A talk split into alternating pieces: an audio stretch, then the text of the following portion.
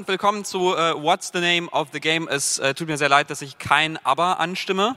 Ich bin sehr gut im Karaoke, aber nicht um 17.30 Uhr. Ähm, ich würde einfach mal meine wundervollen Panelgäste auf die Bühne äh, bitten und erkläre euch erstmal so ein bisschen, was wir hier machen wollen. Wir wollen herausfinden, wie Livestreamer, wie Livestreaming, wie diese Technik, wie die Games, Netzkultur ähm, gerade komplett umkrempelt. Wir möchten auch ein bisschen darüber sprechen, welche Verantwortung Streamer tragen, ähm, ihrem Publikum gegenüber und eben auch, wie Spieleentwickler damit umgehen mit diesem, ja, neu ist es nicht, aber es wird sehr, sehr groß gerade und verändert sich sehr, sehr stark. Das heißt also, ihr seid hier richtig, wenn ihr äh, genauso geflasht wart wie ich, als äh, Drake im Livestream von Ninja aufgetaucht ist und habt das sehr gefeiert. Oder wenn euch nichts dieser Worte etwas sagt, dann ist auch gut. Ähm, ich würde gerne das ganze Panel vorstellen. Und ähm, da muss ich erstmal auf diesen äh, fabelhaften Weiterknopf drücken. Da seht ihr nämlich auch dieses fabelhafte Panel. Äh, ich mache einfach äh, dreist den Anfang mit mir. Mein Name ist Dennis Kogel, ich bin äh, äh Motherboard-Redakteur. Wir machen bei Motherboard äh, viele Sachen über Netzkultur, über Wissenschaft, über Videospiele und haben da eben auch sehr viel und stark gemerkt, dass man anders über Spiele berichten muss, als das vor vielleicht 10, 20 Jahren gemacht wurde, dass nämlich die Gaming-Communities sehr viel stärker im Vordergrund stehen. Und da haben wir auch gemerkt, dass bei den Gaming-Communities das, was sehr, sehr wichtig ist, was eine sehr, sehr große Rolle spielt, eben Twitch ist. Und ähm, mein Panel besteht heute aus der wundervollen Rebecca Raschun, auch bekannt als Just Becky. Sie ist Livestreamerin und Moderatorin, äh, hat eine Weile lang eine Morning Show moderiert bei Pro7 äh, im Pro7 Twitch-Kanal und moderiert äh, äh, Dinge und spielt Videospiele auf ihrem Twitch-Kanal. Hallo Becky. Du kannst dir gerne ein Mikrofon greifen. Hallo, hallo, hi. Dann äh, äh, äh geht direkt weiter. Unser Mann aus Hongkong, Daniel Rechtenwald, ähm, via Saarland eingezugt. Äh, Daniel ist Forscher. Er ist einer der wenigen Forscher weltweit, die sich mit Twitch auf eine wissenschaftliche, auf wissenschaftlicher Basis beschäftigen. Er ist Sprachwissenschaftler, arbeitet gerade an seiner Doktorarbeit, die hoffentlich bald äh, abgenickt wird. Ich hoffe, ja, ja. Äh, da geht's, Juli. ich drücke die Daumen. Ähm, da geht es darum, äh, wie Streamer mit ihrem Publikum interagieren ähm, und wie das eben die Erfahrung verändert, wie dieses ganze System funktioniert. Und zuletzt Riyad Jamili. Hallo Riyad. Ähm, Riyad ist Spielentwickler, äh, er ist Programmierer ähm, und hat, äh, äh, ist seit Ewigkeiten in der Branche, hat lange Zeit gearbeitet bei Jager in Berlin. Das ist ein ähm, größeres Studio hier, hat da mitgearbeitet an einem sehr wichtigen Spiel, Spec Ops The Line. Das ist meiner Meinung nach ähm, vielleicht der wichtigste Shooter der letzten 15 Jahre äh, und hat danach mit seinem Kumpel äh, Johannes Christmann ein eigenes Indie-Studio gegründet, Maschinenmensch, und da ein Spiel rausgebracht namens Curious Expedition, ein Spiel über gefährliche Expeditionen in Dschungel, Wüsten und so weiter und so fort, das sich aber auch gleichzeitig kritisch mit Kolonialismus auseinandersetzt. Da vielleicht noch ein kurzer Hinweis aus ähm, Ethikgründen. Äh, ich bin da ein bisschen befangen, ich habe ein paar Texte beigesteuert für dieses Spiel, habe es also sehr gern. Das nur so als Hinweis. Ich äh, würde euch einfach bitten, euch hinzusetzen und ich räume dieses ähm, wundervolle Klickgerät aus dem Weg. Und äh, eine Moderationskarte. Oh nein, da fällt das oh Wasser.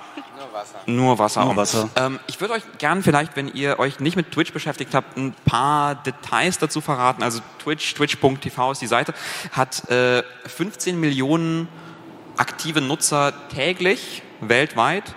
Äh, die Hälfte von denen ungefähr laut Twitch-Informationen verbringen über drei Stunden auf der Seite oder auf der Plattform in Streams nur 30 Prozent von diesen Leuten, die im Livestream rumhängen, die ihren, ihren Lieblingsstreamern, Streamerinnen folgen, informieren sich über Videospiele auch zum Beispiel auf traditionellen Seiten oder auf Webseiten wie Motherboard. Ähm, und laut, dem, äh, laut einer Studie vom NDR belegt Twitch im Moment Platz 5 in Deutschland, was Webseiten angeht, von, von Besucherzahligkeit her und ist damit zum Beispiel vor Spiegel Online, und auch vor allen ARD-Angeboten zusammen, jedoch weit abgeschlagen hinter eBay Kleinanzeigen. Das ist nämlich der wahre Star am deutschen Internethimmel, was letzte Preis, Leute. Äh, 2014 hat Amazon äh, Twitch aufgekauft, 970 Millionen Dollar dafür bezahlt und auch das ist ein ganz guter Hinweis, in welche Richtung sich das Ganze bewegt.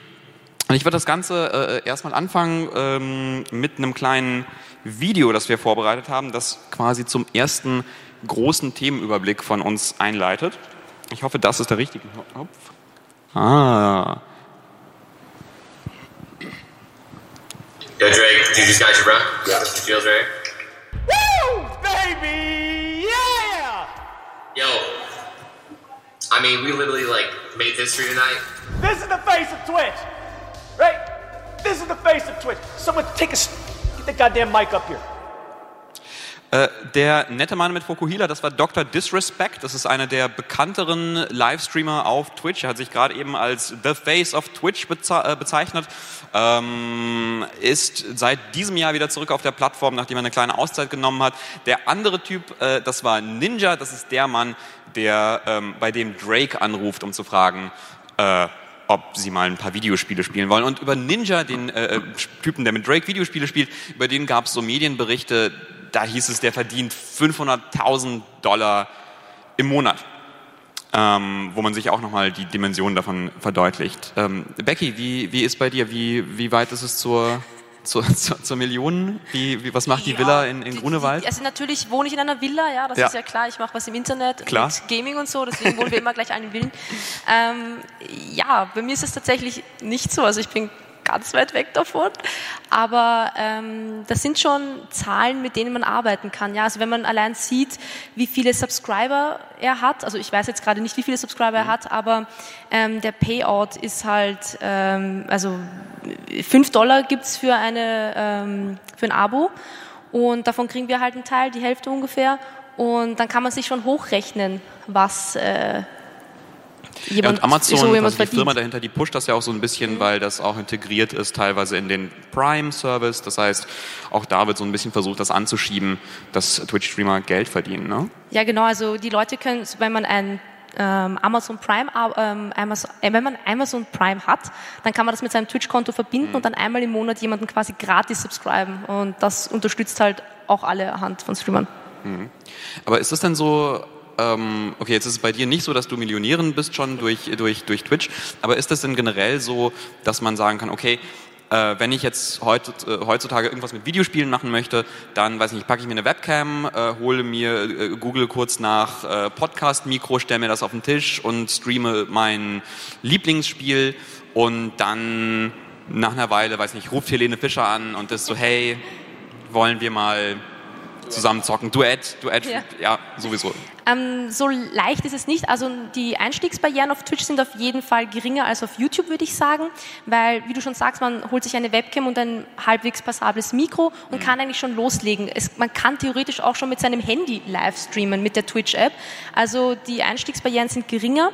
Ähm, dass man jetzt so schnell groß wird, sehe ich aktuell halt nicht. Da muss man sich wirklich abheben von den Leuten. Ich mache das mittlerweile sechs Jahre und habe quasi, ich war eigentlich von Beginn an mit dabei, also als die Plattform noch nicht Twitch hieß, sondern noch Justin TV und ähm, habe auch schon viel und lange, also viel Zeit investiert und auch hart dafür gearbeitet. Aber auf jeden Fall ist es eine Möglichkeit, um mit Videospielen Geld zu verdienen. Daniel, du hast dich so ein bisschen mit den, äh, mit den Lebensmodellen von Twitch-Streamern auch beschäftigt. Also grundsätzlich muss man, wenn man sich anschaut, diese ähm, Zeitungsberichte über die Topverdiener, die, die werden natürlich so geschrieben, das ist Sensationalismus oftmals, damit auch die Zeitung damit Geld verdient, weil das weckt Interesse. Oh, der verdient so viel mit Videospielen, das ist doch Unsinn, das sollte er doch nicht. Ähm, das ist aber wirklich nur ein sehr, sehr geringer Teil der Livestreamer, die wirklich viel Geld verdienen. Und die Livestreaming, das Einkommen und die Zuschauerverteilung ist eine extrem krasse Pyramide. Also da kann man wirklich sagen, ein Prozent der Livestreamer haben 90 oder 95 Prozent der Zuschauer und die, die Mehrzahl, die deutliche Mehrzahl der meisten haben unter fünf. Also für, für die aller, allermeisten Menschen, die live streamen, ist das allerhöchstens ein, ein Hobby. Und nur ganz, ganz wenige werden es jemals schaffen, auch, ich sag mal, das Gegenstück von einem 400-Euro-Job im Monat da, damit zu machen. Also das ist jetzt meine, ich stehe dem Ganzen sehr kritisch gegenüber, weil das zu, ist ein sehr prekäres Arbeitsverhältnis, das sich da entwickelt. Ähm, denn Twitch hat ja zum Beispiel auch gar keine Verpflichtungen dir gegenüber. Wenn, wenn du jetzt irgendwann was machst, was Twitch sagt, das möchten wir nicht, dann können die theoretisch passiert natürlich nicht, weil du ein Der exzellenter Streamer bist. Äh, die können dir ja auch direkt mal den Kanal zuhauen und du hättest da keinerlei Rechte und, und Gegenwehr dazu. Ähm, also es, es fehlt quasi die, die, die Narrativen, die auch mal sagen, das ist nicht alles Gold, was glänzt hier. Ähm, und in, ich war 2015 bei der TwitchCon und da muss man sagen, das ist eine, eine Messe für Streamer, wo also angehende und Streamer, die gerne professionell werden wollten, hingegangen sind. Und äh, rückblickend muss ich schon sagen, das sind dann auch Menschen in der Tendenz gewesen, die, ähm, die wenige Opportunitätskosten hatten, um es mal so zu sagen. Also die, die hatten wenig zu verlieren, weil sie eher schlechtere Berufe von vorher hatten. Ähm, und, und auch wenige Verpflichtungen. Also Stereotyp wäre das zum Beispiel ein Student ähm, oder Leute, die jetzt so Nebenjobs machen. Ne? Also die, die, für, für solche Menschen ist der, der, der, der Streamerweg relativ realistisch in Anführungszeichen, weil die nicht so viel verlieren und weil das Risiko geringer ist. Aber für Menschen zum Beispiel die alleinerziehende Mutter oder der Firmenchef, die werden nicht eine Streamerkarriere starten, weil die Risikos, die damit behaftet sind, einfach sehr hoch sind. Aber warum, oder ist das, ist das quasi schon die Antwort auf die Frage, warum, warum trotzdem so viele Menschen ähm, quasi diesen Karriereweg des Streamers anstreben und ähm, ja, darauf hoffen, diese großen Twitch-Millionen oder so zu verdienen, eben, dass sie vielleicht einfach nicht viel zu verlieren haben? Also ist, ist, das, ist das schon, schon die Antwort? Ist das so? Oder steckt da mehr Also ich, dahinter? ich denke, das ist eine Frage, die auch an dich gleich geht. Meine Einschätzung wäre jetzt nur, es ist, es ist definitiv leichter für jemanden, viel Zeit in, in Videospiel, Livestreaming zu investieren, wenn er keine starken Alternativen hat, wo er jetzt sagt, oh, ich muss, ich muss jetzt nächsten äh, Wochen meine Schicht ab, abarbeiten für eine bestimmte Firma oder eine bestimmte Arbeit. Ähm, wenn, wenn das wegfällt oder auch familiäre Verpflichtungen, dann ist der Einstieg schon mal leichter. Grundsätzlich ist natürlich attraktiv, zu Videospiele zu spielen, weil das ist Amok. Das möchten wir ja alle. Ne? Ähm, also ich denke, das sind so die, die auch der, der Push- und Pull-Faktor. Wenn es noch weitere Sachen gibt, ich bin ja selber kein Livestreamer, da kann die Becky jetzt vielleicht noch mehr dazu sagen.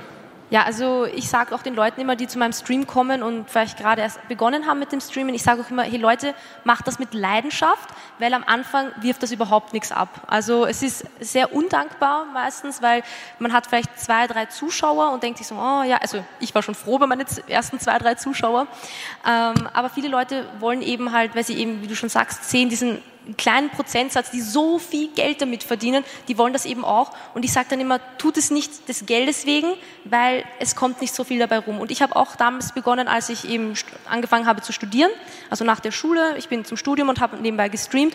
Und das war zuerst ein Hobby und hat sich dann irgendwann zu einem Job entwickelt. Also ich hatte auch, wie du sagst, nichts zu, nichts zu verlieren. Es war nebenbei, es hat sich äh, irgendwie ergeben. Ähm, ich sage den Leuten aber auch, wenn sie wirklich fest interessiert sind, das zu tun, dann sollen sie das auf jeden Fall erstmal aus der Leidenschaft heraus und sich bewusst sein, dass das wirklich sehr, sehr viel Zeit ist. Mehrere Stunden täglich, ansonsten lohnt es sich einfach nicht. Also wenn du einmal die Woche live streamst, bist du quasi uninteressant. Also damit kannst du nicht so viel reißen, wenn du nicht schon irgendjemand bist, ja. Wenn du nicht schon aus dem Fernsehen kommst und auf einmal sagst, ah, ich mache jetzt Livestreaming, oder wenn du schon auf YouTube eine Persönlichkeit bist und du sagst, du machst jetzt Livestream, ja. Das ist natürlich was anderes, aber ja. Ähm, wir haben ja diese, diese Frage äh, über den Erfolg von Streamern so ein bisschen provokant auch, auch betitelt mit, sind Livestreamer die neuen Könige des Gamings? Und dieser quasi Königsbegriff war auch relativ bewusst gewählt, weil zumindest ich bei der Recherche ähm, nicht gemerkt habe, dass äh, Frauen in den quasi in den oberen Sphären von Twitch, in den oberen Super-Erfolgsstreamern so eine große Rolle spielen. Also erstens, ist das so? Und falls das so ist, warum ist denn das so? Ähm, also gerade wenn ich mir jetzt die, also ich bewege mich mal, also vorrangig im Gaming-Bereich, ähm, kann deswegen auch nur für diesen Bereich, also Gaming und IRL sprechen. Äh, in Real Life heißt diese Rubrik auf Twitch. Ähm, wir haben fünf große Mädels. Ähm, dazu gehören Lori, Lara Loft, ähm, Sissa, das sind so diese großen Mädels, die wir haben. Der Rest ist so wie ich immer in diesen unteren, in den unteren Kategorien und ähm, ja, wir, wir, fehlen so ein bisschen noch. Wir sind da, wir Mädels, aber ich glaube, dass gerade die Leute, die sich Mädels anschauen auf Twitch, auch lieber in den IRL-Kategorien unterwegs sind oder in den Creative-Kategorien und ähm, ja. Ist es vielleicht etwas, wo man als, als ähm, Spieleentwickler auch helfen kann, indem man vielleicht versucht, ähm, eben Streamer, die nicht, äh, die nicht so bekannt sind, äh, zu, zu pushen, denen vielleicht Zugang zu, zu Spielen früher zu geben oder sowas, Riad? Ähm, ja, man, also teilweise hat man auch ehrlich gesagt nicht eine andere Wahl, weil ähm, äh, sein Spiel bei einem großen äh, Streamer zu positionieren ist äh, super teuer. Also da kann man ja, da kann man schon mal 50.000 Dollar oder sowas äh, löhnen, für, um bei einem Star sein Spiel zu positionieren. Also dafür, dass jemand das Spiel kostenfrei ähm, spielen darf, wo man ja auch schon jahrelang Arbeit investiert hat. Also es ist so ein bisschen äh, eine komische Situation aus Sicht von Spielentwicklern.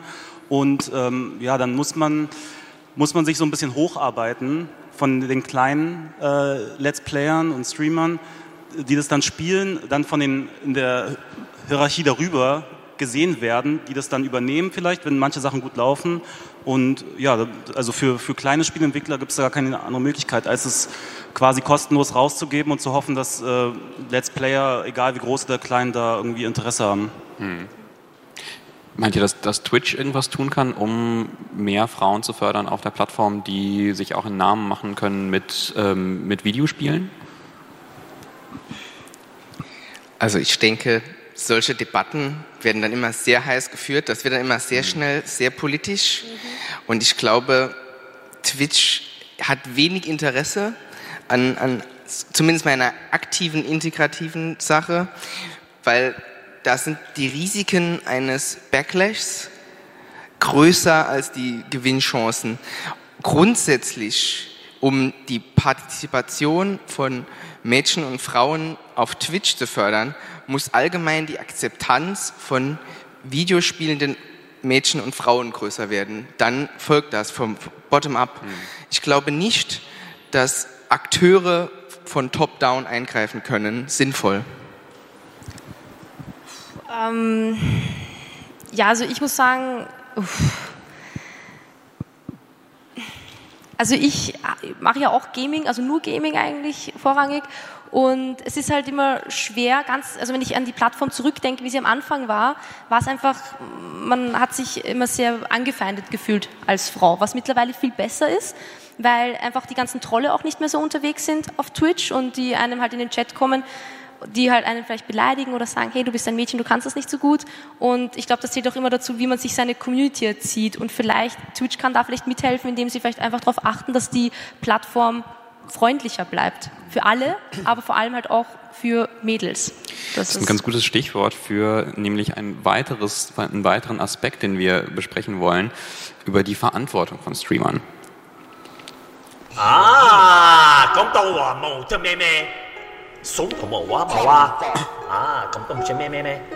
What a fucking Jeez, oh my god, what the fuck? Mein Freund hat einen kleinen Penis. Da wir ja hier einen äh, Chinesen oder What a fucking asshole.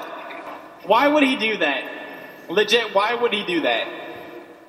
Äh, ja, das war ähm, PewDiePie, äh, der das N-Wort gesagt hat. Dafür gab es einen äh, ziemlich großen Skandal für ihn und auch weitere Probleme. Er zieht sie so ein bisschen an in letzter Zeit. Äh, davor gab es Dr. Disrespect, der noch vorher die Muskeln geflext hat. Äh, der hatte auch so eine interessante Phase, wo er sich andauernd ähm, mit rassistischen Witzen über äh, asiatische Menschen lustig gemacht hat. Ähm, und ein anderes Beispiel war zum Beispiel Montana Black, der ist ein relativ bekannter deutscher Streamer, der auch gelegentlich auffällt durch, durch derbe Sprüche, Beleidigungen und ähm, so weiter. Warum passieren eigentlich mal solche, oder warum passieren größeren Streamern solche Ausrutscher? Also ich glaube nicht, dass es Ausrutscher sind. Hm. ähm, Gerade Dr. Disrespect, das ist einfach eine Figur. Also das ist der ja nicht, wenn er rausgeht auf die Straße, da ist er vielleicht Hans-Peter oder so. Aber Dr. Disrespect ist halt diese Figur, die er im Internet spielt. Und ähm, das sind einfach so Personen, die die einnehmen. Und diese Personen sind halt, ich sage jetzt mal so ein bisschen assi, ja. Und die schimpfen halt gerne und die, die glauben, dass sie immer pöbeln müssen, weil sie genau wissen, dass das die Leute sehen wollen Man sieht es ja einfach auch, wenn man sich so die Fernsehlandschaft anschaut, das ist einfach so Content, der gerne konsumiert wird von Leuten und deswegen verhalten die sich so und ähm, ja, deswegen sehe ich das nicht als Ausrutscher, sondern ich meine, ich fluche auch gelegentlich am Stream und das nicht äh, zu gering, wenn irgendwas nicht funktioniert oder sowas äh, oder ich gerade wieder gestorben bin. Aber in dem Fall sind das einfach Personen, die sie annehmen und ähm, die Leute schauen das halt einfach gerne. Mhm. Ich denke auch, dass, also man, man, muss immer sehen, wie weit treibt man das ganze Spiel. Ne? Äh, es gibt Sachen, die sind bestimmt nicht okay, aber oftmals ist, ist das auch so, der Humor kommt aus dem Moment, wo man etwas sagt, was man weiß, dass man es eigentlich nicht sagen darf. Und dann, dann ist das gar nicht im Kern so gemeint. Ähm, jetzt bei dem Wort Nigger, das ist wirklich problematisch dann, aber... Sollte man auch nicht sagen. Ja, sollte man sagen. Ähm, aber es gibt auch so, so Kontexte, wo dann wirklich beleidigende Sachen genutzt werden, um Solidarität unter Gruppen herzustellen.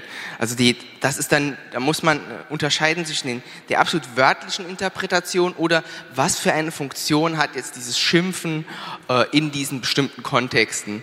Und ich denke, dass, dass viele Leute das dann ähm, als ex extrem lustige Gruppendynamik wahrnehmen, ohne in der Praxis dann die dahinterstehenden Wertesysteme zu unterstützen.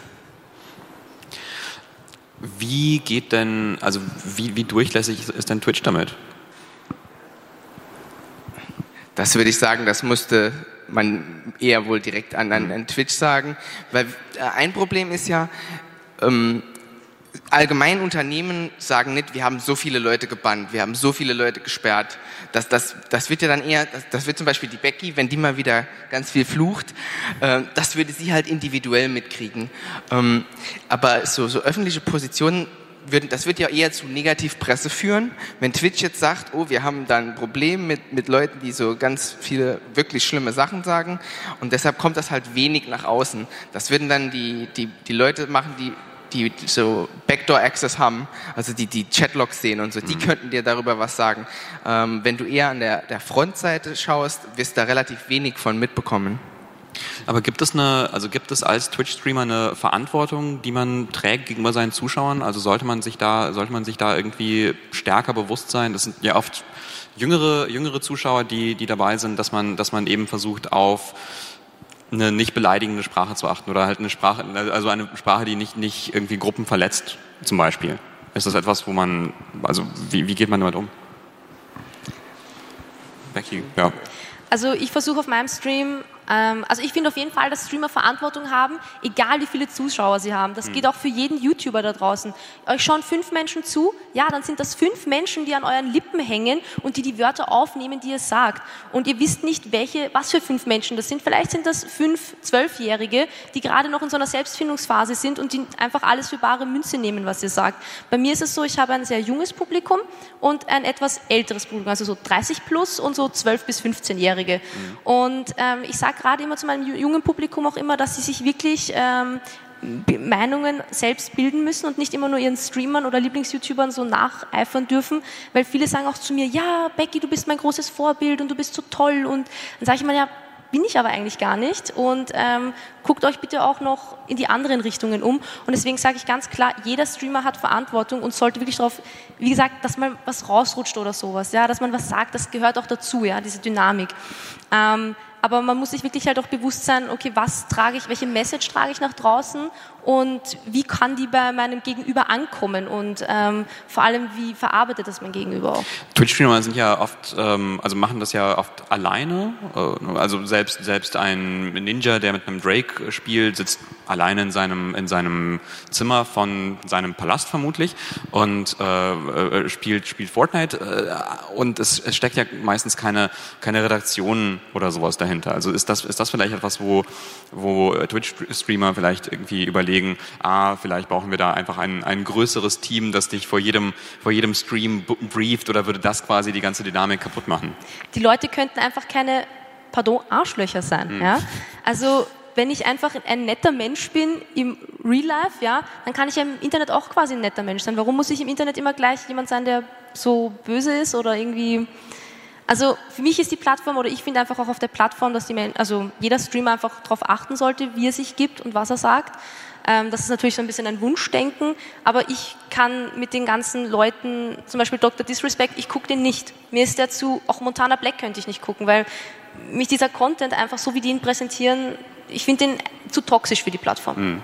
Gleichzeitig, gleichzeitig ist es, äh, sind ja genau die, also genau diese Streamer sind ja dann die Streamer, die man als hm, zumindest als, als Spieleentwickler vielleicht wünscht, dass sie, dass sie ein Spiel zeigen. Also wie, wie geht man denn als, ähm, als Spieleentwickler damit um? Weil es sind ja quasi eure Spiele, die, die gezeigt werden, auf deren Basis performt wird, die, die zugeschaut werden gemeinsam mit dem Streamer. Wie fühlt sich das an? Oder, oder hattet ihr schon mal irgendwie so eine Situation, wo jemand, äh, wo jemand den, mit dem ihr gearbeitet habt oder dem ihr ein Spiel geschickt habt, der das gespielt hat, irgendeinen Quatsch gemacht hat, wo, wo er das Also- gefühlt hat? nicht, äh, wo jemand das Spiel gespielt hat und wir den dann im Nachhinein doof fanden. Aber wir haben zum Beispiel auch äh, eine Kopie an PewDiePie geschickt oder so und ähm, ja, das wäre schon nach den, nach den Skandalen, die hatte, wäre es jetzt schon ein bisschen doof, äh, das Gefühl, dass der damit noch Geld verdient im Endeffekt mit dem eigenen Gut. Also man, man, man steuert das ja bei. Ähm, dann ist immer die Frage, viele äh, Spieleentwickler haben sich ja dann äh, öffentlich distanziert von ihm.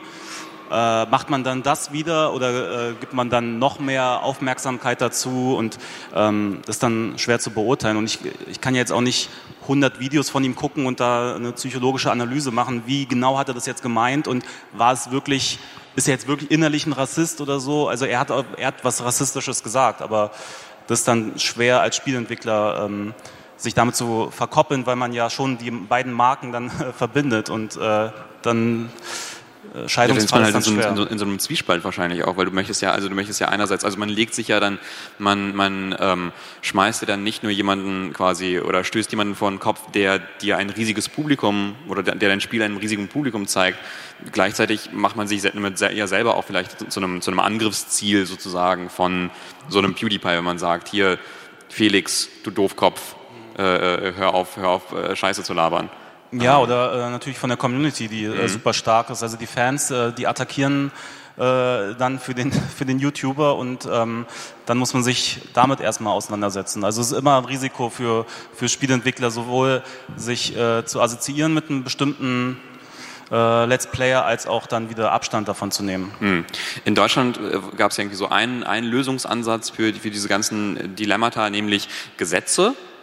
Ähm, äh, Stichwort Rundfunklizenz. Äh, da wurden einige Streamer mit, mit äh, Becky rollt schon in den Augen, ähm, mit Briefen, äh, ja, äh, mit Briefen beglückt, die ähm, ihnen raten, raten sich doch für ein paar tausend Euro eine Rundfunklizenz zu holen, damit sie behandelt werden wie ein Fernsehsender äh, und eben auch gewissen Regeln folgen. Was, was haltet ihr von, von solchen Lösungen?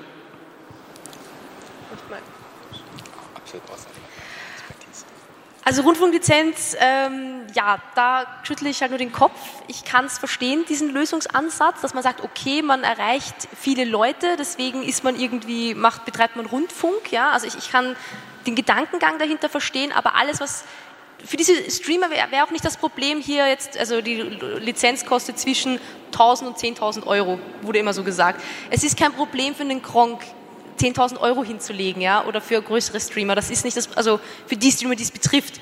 Ähm, was da viel schlimmer ist, ist dieser Rattenschwanz, der mitkommt, weil wenn du eine Rundfunk, Rundfunklizenz beantragst, brauchst du ja auch auf einmal einen Jugendschutzbeauftragten. Du darfst dann ab, erst ab 22 Uhr Spiel ab 16 und erst ab Mitternacht irgendwie so Sach Content ab 18 zeigen. Also es kommen einfach viel zu viele Auflagen dazu und das ist einfach nicht, ähm, es passt nicht in diese Zeit. Es ist nicht, äh, dieses, dieses Gesetz ist einfach nicht anwendbar auf Twitch. Das ist einfach nicht möglich.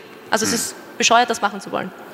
Also ich denke auch, dass es ein bisschen mit äh, Kanonen auf Spatzen geschossen ist, aber generell finde ich es begrüßenswert, dass es quasi aufzeigt, dass da eine, eine gesellschaftliche Debatte überhaupt stattfindet. Ich glaube, das ist ein, ein Problem an, in Anführungsstrichen von Twitch oder von neuen Medien, dass die, die werden sehr äh, populär, sehr ähm, nehmen sehr viel Einfluss auf junge Leute, aber die Politik oder die, auch die Gesellschaft selber kommt da nicht hinterher. Also die Elterngeneration kapiert gar nicht, wie viel Einfluss das hat auf, auf die Kinder, die sie da unbegrenzt spielen lassen oder äh, gucken lassen. Ähm, während bei Musik und, und Film und so weiter, äh, Killerspiele hatten wir schon die ganzen Diskussionen. Da ist Twitch noch so ein bisschen in der Position, äh, wo es ein bisschen noch bequem ist. Und mhm. zumindest sowas zeigt dann auf, dass es dann auch langsam ankommt, was für eine Relevanz das hat.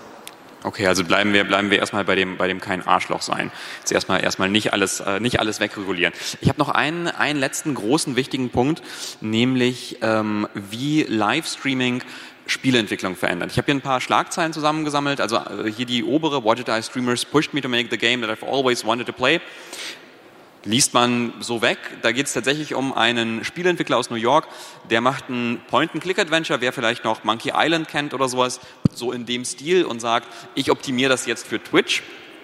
Ähm, und darunter ist ein Vortrag von einer Twitch-Mitarbeiterin, die über den gewaltigen Erfolg von so einem lustigen äh, Pixel Box Simulator, Pixel Box Management Simulator ähm, Punch Club äh, spricht. Der hat äh, Twitch sehr, sehr offensiv und sehr erfolgreich als Marketing-Tool genutzt, wurde mega erfolgreich und zuletzt noch äh, hier PewDiePie in Curious Expedition mit seinem niedlichen Hund. Ihr habt, ähm, Riad, ihr habt äh, PewDiePie eingebaut, auch als, äh, als spielbaren Charakter. Das war ein bisschen vor, äh, vor den ganzen, äh, ganzen Skandalen.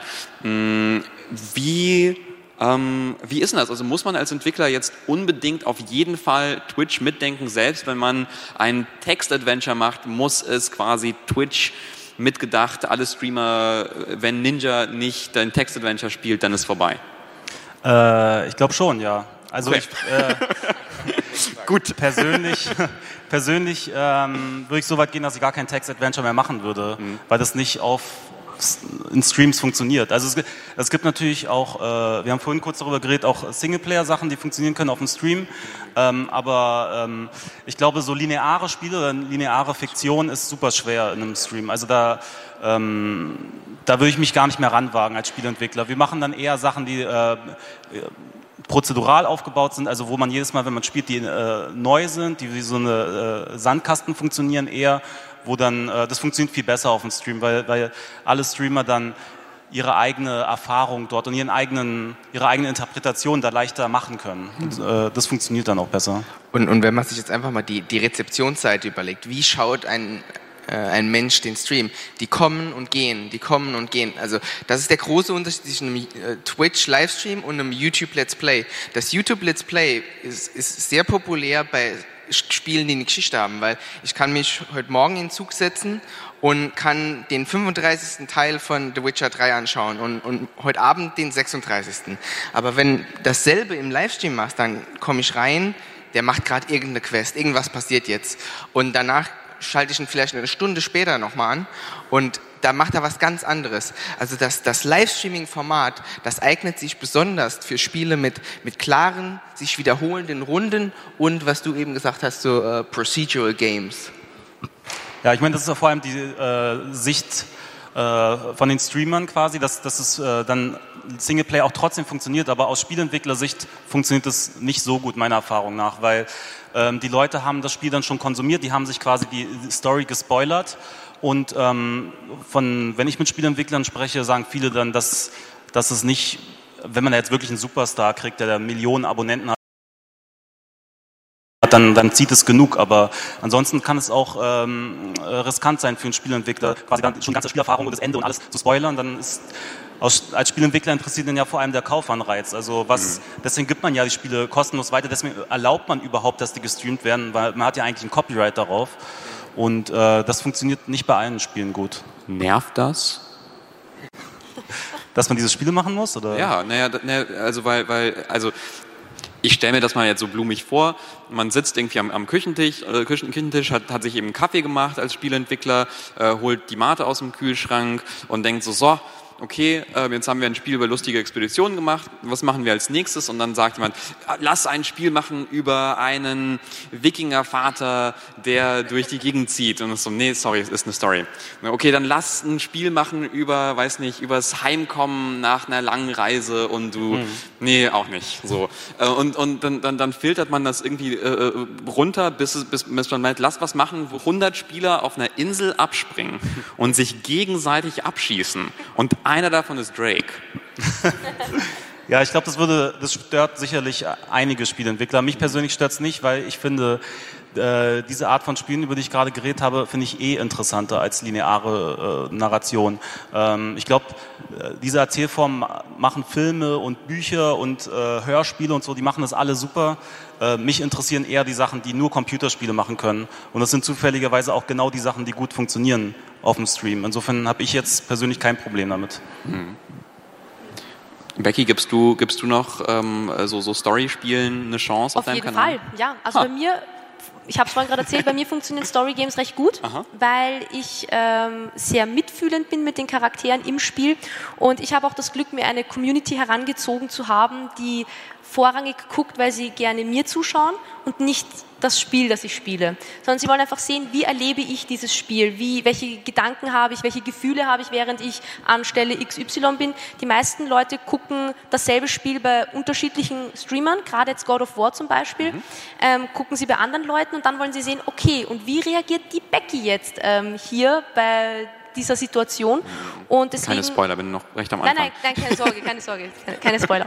Ähm, und deswegen funktionieren Story Games bei mir, aber ich sehe halt auch zum Beispiel ähm, Dead by Daylight ist eine Sache, die bei mir super gut funktioniert. Ähm, So ein ähm, Zombie. es ist ein Runden, also ein Spiel, wo vier Leute gegen einen Killer spielen. Und Ach, diese doch, vier das, Leute, okay, genau, mhm. die müssen entkommen, indem sie Generatoren reparieren und der Killer muss sie halt davon abhalten. Mhm, Und da ist halt jede Runde gleich, ist halt gleich, so vom Sinn her, aber immer halt doch andere Map oder anderer Killer und andere Überlebende. Mhm, Und, ähm, aber ja, Story Games funktionieren, sie können funktionieren, aber es ist einfach auch auf Twitch einfach erfolgreicher, wenn du halt guckst in die Top-Spiele, Mhm. gerade sehr viel Battle Royale.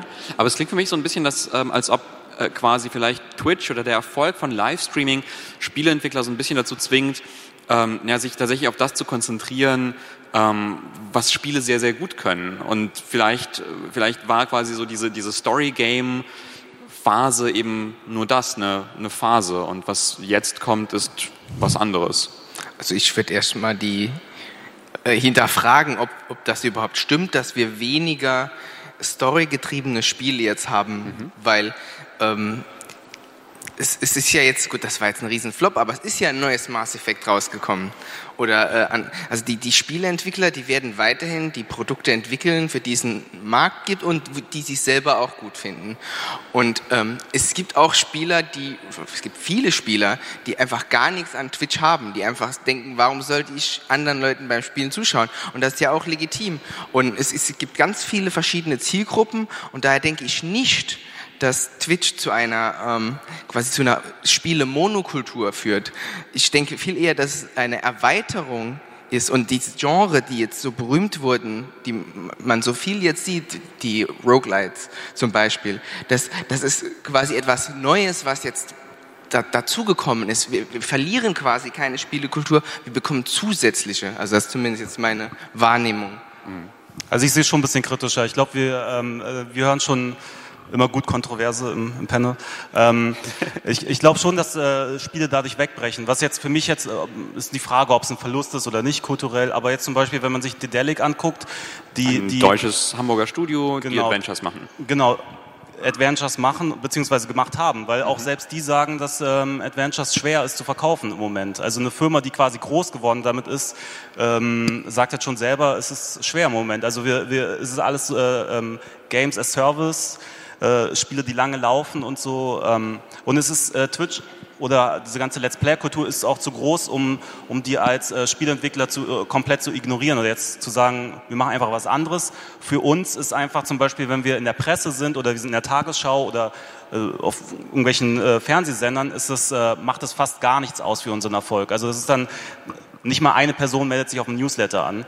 Äh, wenn wir irgendwie einen zehnfachen Spike in der Verkaufskurve sehen, dann gucken wir erstmal, okay, welcher Let's Player hat uns äh, gerade gespielt. Also das, das ist ähm, der Einfluss davon ist so enorm, dass, ähm, dass es schwer ist, sich da zu entziehen und zu sagen, oh, ich mache einfach äh, trotzdem mein eigenes Ding. Kann man probieren, aber man macht sich das Leben noch schwerer.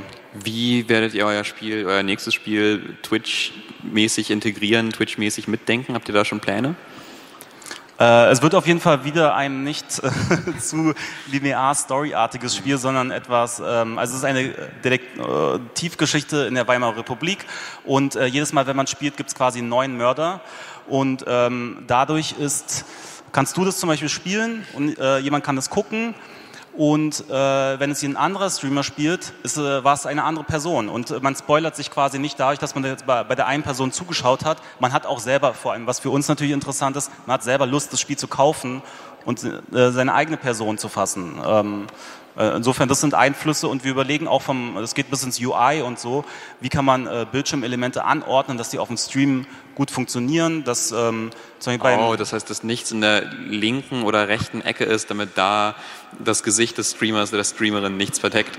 Ja, oder es ist ja auch quasi so eine Detektivgeschichte, kann man sich ja schon denken, ist wie ein Knobelspiel. Mhm. Wir wollen nicht, dass die Leute dann auf dem Papier irgendwas malen und sich Notizen machen, weil man das nicht auf dem Stream sehen würde. Also überlegen wir uns dann in-game eine UI, wo man quasi Notizen in-game macht und die dann gleich gestreamt werden dadurch. Ich würde euch gerne zum Abschluss, weil wir gleich zum, äh, zum QA kommen wollen, äh, noch äh, bitten, so eine kleine Zukunftsprognose zu wagen. In fünf bis zehn Jahren, wie wichtig ist dann Twitch? Ist Twitch dann, weiß nicht, ist das, das dann Abendunterhaltung? ähm, oder ist es, ist es im Prinzip schon, schon jetzt, aber, aber gucken wir dann alle das Weimarer Republik äh, Detektivspiel abends statt eine Netflix-Serie oder wie, wie, wie entwickelt sich das? Oder bricht das vielleicht alles zusammen? Was meint ihr? Also die, die Hauptprognose, wie wichtig das für, für ähm, in, außerhalb der Gamerkultur ist, darüber kann ich nur wenig sagen. Vor einem Jahr oder vor zwei Jahren hätte ich gesagt, Twitch wird das neue YouTube. Demgegenüber bin ich heute etwas skeptischer, weil IRL-Streams ja, es gibt sie, aber sie sind nicht so eingeschlagen, wie ich sie erwartet hätte, muss ich sagen. Was ich denke, was, was viel mehr kommen wird, ist die Integration von Spiel zu Livestream. Also das hat man jetzt bei Fortnite. CSGO hat das gemacht mit den Loot Drops, wenn man die Livestream schaut. Ich denke, dass dies äh, wird extrem gefördert werden, dass in, in Zukunft Spieleentwickler schauen, wie kriegen wir dazu, wie können wir unsere äh, Spieler belohnen dafür, dass sie noch länger am Ball bleiben. Also das ist der Trend der Integration, die ich da sehe. Also ich hoffe natürlich, dass die Plattform noch äh, in zehn Jahren alle gucken und äh, benutzen werden. Aber ich glaube auch, dass es ähm, spannend ist, einfach wie andere Branchen damit umgehen werden. Weil jetzt ist halt Gaming sehr groß auf Twitch. Aber ein Freund von mir zum Beispiel, der bringt Football, also echtes Football auf Twitch. Und der Twitch-Chat kann mit einer App die nächsten Spielzüge der Mannschaft bestimmen. Also du wirst zum Coach. Du, das Spiel, was du gerade live siehst, kannst du bestimmen, welcher der nächste Spielzug ist.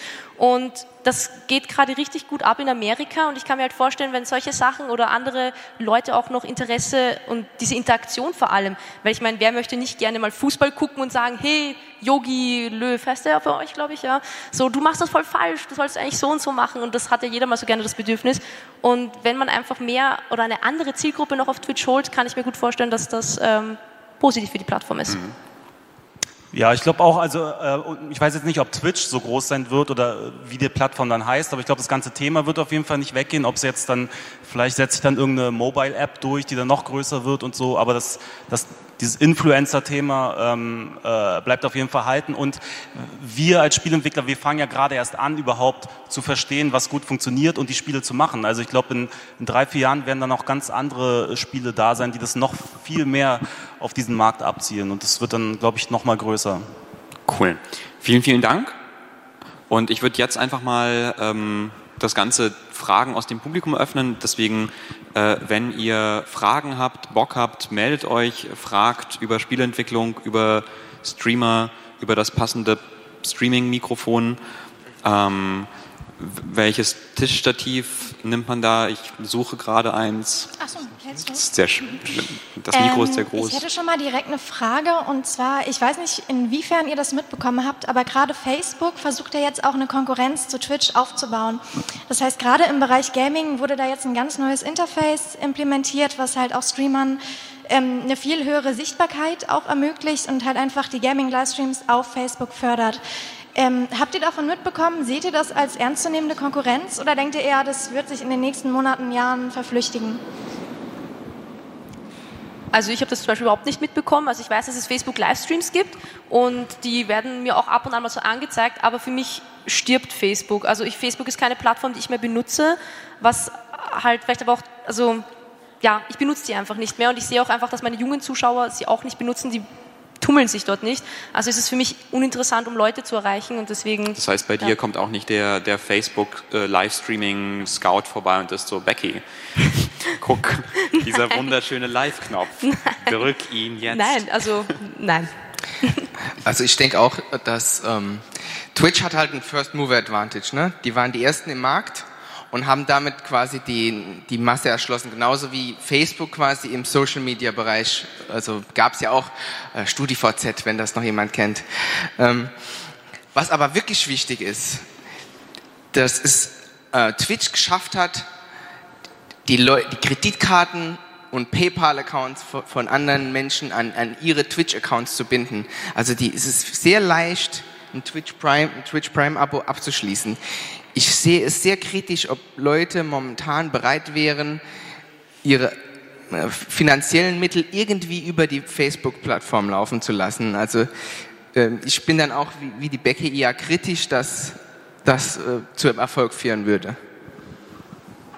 Nimmt man Äh, ich habe selber nicht gesehen. Insofern, ich weiß nicht, wie die das genau gemacht haben. Facebook ist ja eigentlich ganz gut im Kopieren, ähm, aber bin ich auch eher skeptisch, dass das klappt. Ah, lass mich doch nicht sprechen. Kommt nochmal. Jetzt nochmal. Nee, das war's schon. Also ich wollte nur sagen, es ist sehr ausschlaggebend, dass niemand davon überhaupt was mitbekommen hat und ich glaube, das sagt schon alles. Aber sehr interessant, danke. Dankeschön. Nicht aus der Hand geben. Hi, eine Hi. Frage an Becky. Ups. Ähm, du hast gesagt, dass sich deine Zielgruppe oder deine Zuschauer auf- auf zwei Zielgruppen aufteilt. Einmal 12 bis 15, einmal 30 plus. Mich interessiert vor allem so die 30 plus. Also wie viele sind das? Und kannst du die ein bisschen näher beschreiben? Und sprichst du die anders an? Weil jemanden irgendwie, also wenn jetzt jemand 12 bis 15-Jährige anspricht, ist anders als 30-Jährige. Ja, ja. Nein, also ich, ähm, meine Livestreams sind eher auf mein älteres Publikum ausgelegt, ja. Also ich ähm, bin mir natürlich bewusst, also langsam, also wenn ich die Namen immer wieder im Chat lese, weiß ich, was für eine ich weiß nicht, welche Person sich dahinter verbirgt, aber die Person, die sie vorgibt zu sein, die kenne ich jetzt langsam schon. Ja? Also ich weiß, dass die ganzen Leute, die so mit Playground irgendwas hinten im Namen haben, das sind eher so meine jüngeren Zuschauer, weil die sich so mit mir identifizieren wollen. Und also meine älteren Zuschauer könnte ich so beschreiben, die sind meistens äh, eher so nachtaktivere Menschen und ähm, haben dann meistens Zeit, um meine Streams zu gucken. Ähm, die sind auch meistens auch nur in meinen Abendstreams mit vertreten. In den Nachmittagsstreams dann eher die jüngeren Zuschauer. Und ja, wie will ich die beschreiben? Also das sind einfach ganz nette Leute, die einfach sagen, okay, sie haben selbst nicht so die Zeit, so viel mehr zu spielen, aber sie wollen gerne in einer netten Runde sein und äh, plaudern und reden und ähm, ein gutes Spiel genießen. So würde ich jetzt mal sagen. Ich hoffe, das beantwortet die Frage. Ich hätte auch noch eine Frage, und zwar, wie gibt es so einen signifikanten Unterschied zwischen dem, was in Amerika bei Twitch passiert und was in Deutschland bei Twitch passiert? Ich glaube, das ist an Daniel eher gerichtet. Ähm, ich würde mal sagen, es gibt schon noch äh, bestimmte Genre, die, die sehr, wo das Spielgenre einfach etwas ist, was in, in Deutschland sehr populär ist. Ähm, Wirtschaftssimulationen, die, die ziehen zum Beispiel überhaupt nicht in Amerika.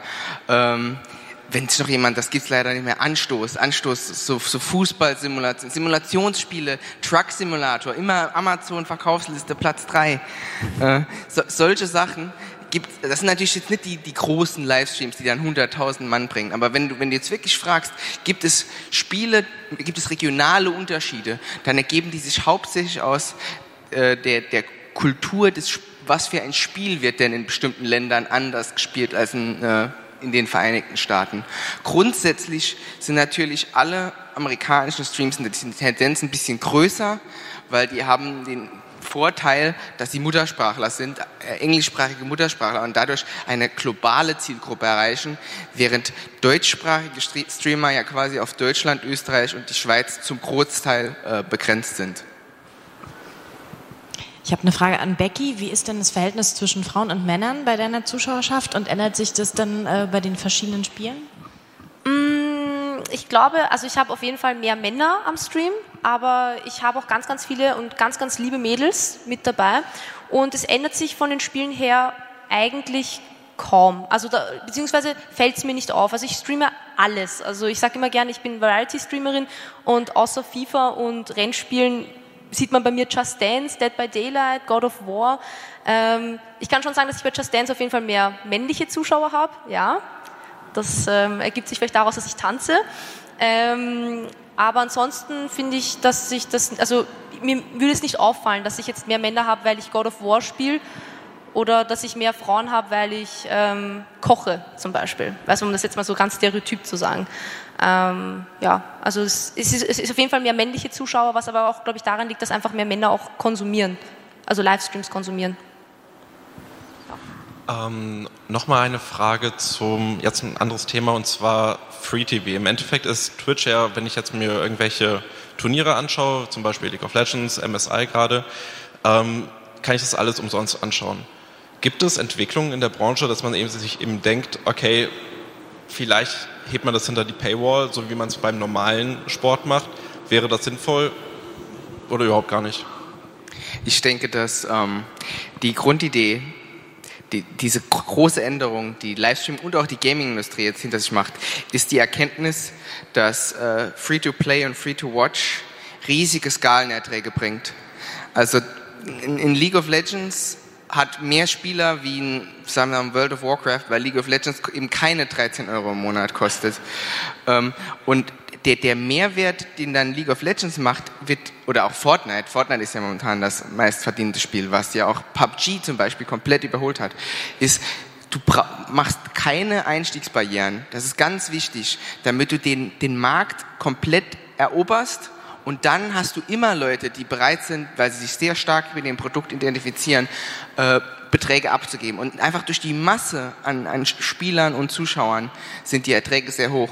Und bei Twitch ist ja ganz einfach noch, ähm, die haben ja durch die Subscriber, haben die ja quasi schon Leute, die zahlen und sie bekommen Werbung. Also ich habe, sie haben es ja jetzt geschafft, also mein Adblocker können sie umgehen. Also kriege ich jetzt bestimmte Werb Werbeanzeigen. Und das skaliert ja auch, wenn, wenn ein Stream von 100.000 geschaut wird wie bei Ninja, ist doch viel besser, wenn, wie wenn das jetzt ein, ein Stream mit 10.000 Viewern ist. Also ich kann mir nicht vorstellen, dass das in die äh, Pay-per-View-Ecke zurückgeht. Noch eine Frage. Äh, ja, also um da anzuschließen, also ich glaube, das ist so ein bisschen der Markt. Ähm, hat da so gewisse Zyklen und wir hatten ja schon mal so eine Phase vor zehn Jahren oder so, wo äh, Free-to-Play quasi hochkam, wo alle gesagt haben, jetzt ist alles Free-to-Play. Ähm, das ist dann super explodiert. Dann irgendwann gab es eine Phase, wo es dann wieder ein bisschen zurückgegangen ist, dann wieder mehr Premium-Modell angesagt war. Äh, jetzt durch Fortnite äh, ist, glaube ich, leitet das wieder so eine Free-to-Play-Welle ein, aber ähm, also ich wüsste jetzt nicht, wohin es geht in der Zukunft. Und Netflix ist ja auch noch nicht kostenlos. Also ich glaube, das äh, Premium-Modell funktioniert, kann nach wie vor funktionieren. Ich sehe keine offenen Fragen mehr, von daher vielen Dank. Hiermit schließe ich den Talk. Vielen, vielen Dank. Vielen Dank, Becky. Vielen Dank, Daniel. Vielen, vielen Dank, Riad. Und vielen, vielen Dank fürs Zuhören zu so später Stunde. Und ähm, äh, ich hoffe, ihr habt noch tolle Getränke im Hof und viel Spaß. Dankeschön. Danke.